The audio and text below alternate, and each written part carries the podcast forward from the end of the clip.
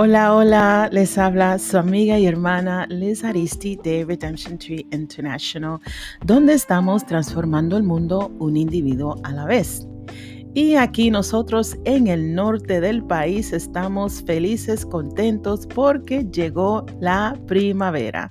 El sol está afuera, las aves están cantando y los tulipanes ya han brotado de la tierra fría. Estamos felices Pronto vendrá la Pascua y celebraremos la resurrección.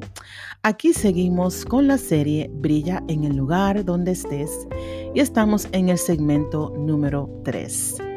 Voy a leer en el libro de Gálatas capítulo 5 versículo 22, 22 y 23. En cambio, la clase de fruto que el Espíritu Santo produce en nuestra vida es amor, alegría, paz, paciencia, gentileza, bondad, fidelidad, humildad y control propio.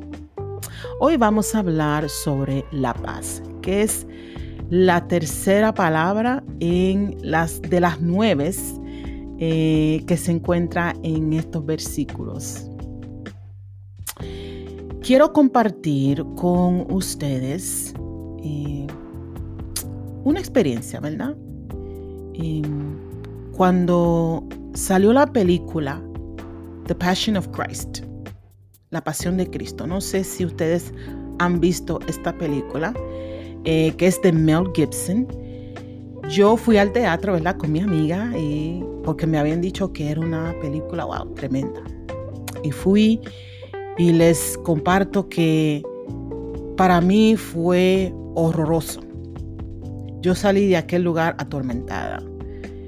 Eh, en especial la última, yo diría la última media hora, quizás 45 minutos de esa película donde se enfoca en lo que estamos hablando aquí, esas 24 horas de la vida de Jesús, desde el momento que fue arrestado hasta su último suspiro en la cruz. Yo lloré, yo me sentí culpable, eh, sentí mucha tristeza, mi corazón me dolía. Bueno, yo no salí con paz de allí, no sentía ningún tipo de paz. Y la pregunta clave es, ¿verdad? ¿Dónde está la paz en la crucifixión de Cristo? Quiero leerles el, libro de Juan, capítulo 16, versículo 32 y 33. Este es Jesús hablándole a sus discípulos y ya para este tiempo él sabe, ya se aproxima el arresto de Jesús y él está hablando a solas sobre lo que ha de venir. Y él le dice, pero se acerca el tiempo, de hecho ya ha llegado cuando ustedes serán dispersados. Cada uno será por su lado y me dejarán solo. Sin embargo, no estoy solo, porque el Padre está conmigo. Les he dicho todo lo anterior para que en mí tengan paz. Jesús sabía que sus discípulos lo abandonarían. Es más, cuando Él los cogió, Él sabía quién lo iba a dejar solo, quién lo iba a engañar. Él lo sabía.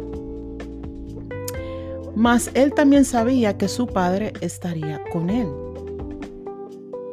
Y su paz estaba en esa seguridad de que no estaba solo. Y Jesús, sabiendo esto, sabiendo también que él sería abandonado, él mantuvo su paz porque siempre estaba en comunión con el Padre. Y él podría dar paz porque ya él tenía paz. Él no tenía que esperar hasta la resurrección. Él desde un principio estuvo con el Padre y el Padre estuvo con él y por eso él podía tener esa paz. Y al poder tener esa paz, él podía brindar esa paz. Y por eso al final de este versículo 33 dice, aquí en el mundo tendrán muchas pruebas y tristezas, pero anímense porque yo he vencido al mundo. Nosotros no podemos dar lo que no tenemos, ¿verdad? Si no tenemos dinero, no podemos dar dinero. Si no tenemos alegría, no podemos eh, contagiar a otros con alegría. De la misma forma, si no tenemos paz, no podemos brindar paz. Vamos a ir un poco más profundo en este tema. Cuando escuchamos la palabra paz, pensamos en la ausencia de guerra, la ausencia de tranquilidad o la, eh, ausencia de seguridad o falta de seguridad. Pero la palabra paz en griego significa salvación. Salvación. Cuando Jesús estaba clavado allí en la cruz, Él estaba brindándonos salvación o sea, Él estaba brindándonos su paz. Por medio de Jesús, Yeshua, que significa salvar o rescatar, nuestra alma podría estar en paz con Dios. Miren esto. Las palabras de Jesús en Juan 14, 27 no podrían ser más claro que en este momento. Él dijo, les dejo la paz. Es mi propia paz la que les doy. Pero no se la doy como la da el mundo. No se preocupen ni tengan miedo. En otra versión, él dice, les dejo un regalo, paz en la mente y en el corazón. Cristo vuelve y brinda su paz, así como lo hizo con sus discípulos antes de la crucifixión, esto es ahora después de la crucifixión. Y él le dice, no tengan miedo. En Juan 16, él dice, eh, no tendrán pruebas y tristeza, pero anímense. Él está animando, Él está diciéndole a sus discípulos y a nosotros hoy día, no teman, no se angustie su corazón. Yo les doy mi paz. Es un regalo. Les doy mi salvación. Es mi regalo de amor para ustedes. La paz de Dios es una paz plena. Satura la mente satura el alma, el corazón y el cuerpo. Es una paz completa. Y donde hay paz, no puede permanecer la ansiedad, el temor, la angustia o la culpa.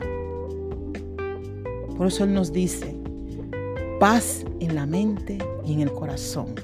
Ya no tenemos que preocuparnos ni tener miedo. Donde hay luz no puede haber oscuridad. Y Jesús, quien es la luz del mundo, cuando mora en nosotros, no hay oscuridad. Ahí es donde podemos brillar. Les dejo con esto. Cuando escuchen la palabra paz, recuerden que la paz de Dios no es como el mundo lo define. Mientras el mundo sigue rechazando la paz divina, que es la salvación por medio de Jesucristo, no habrá tranquilidad para la mente ni para el alma angustiada. Si conocen a alguien que no tiene paz, oigan esto, les reto y les animo a que compartan este podcast con él o con ella, ya que sabemos la definición de la palabra paz conforme a la Biblia, conforme al Nuevo Testamento. Si conoces a alguien que no tiene paz, si conoces a alguien que no tiene salvación, si conoces a alguien que no tiene a Yeshua, comparta esta palabra con ellos o con ellas. Gracias por sintonizar. Les espero en nuestro próximo segmento. Dios me los cuide y que pasen una linda tarde.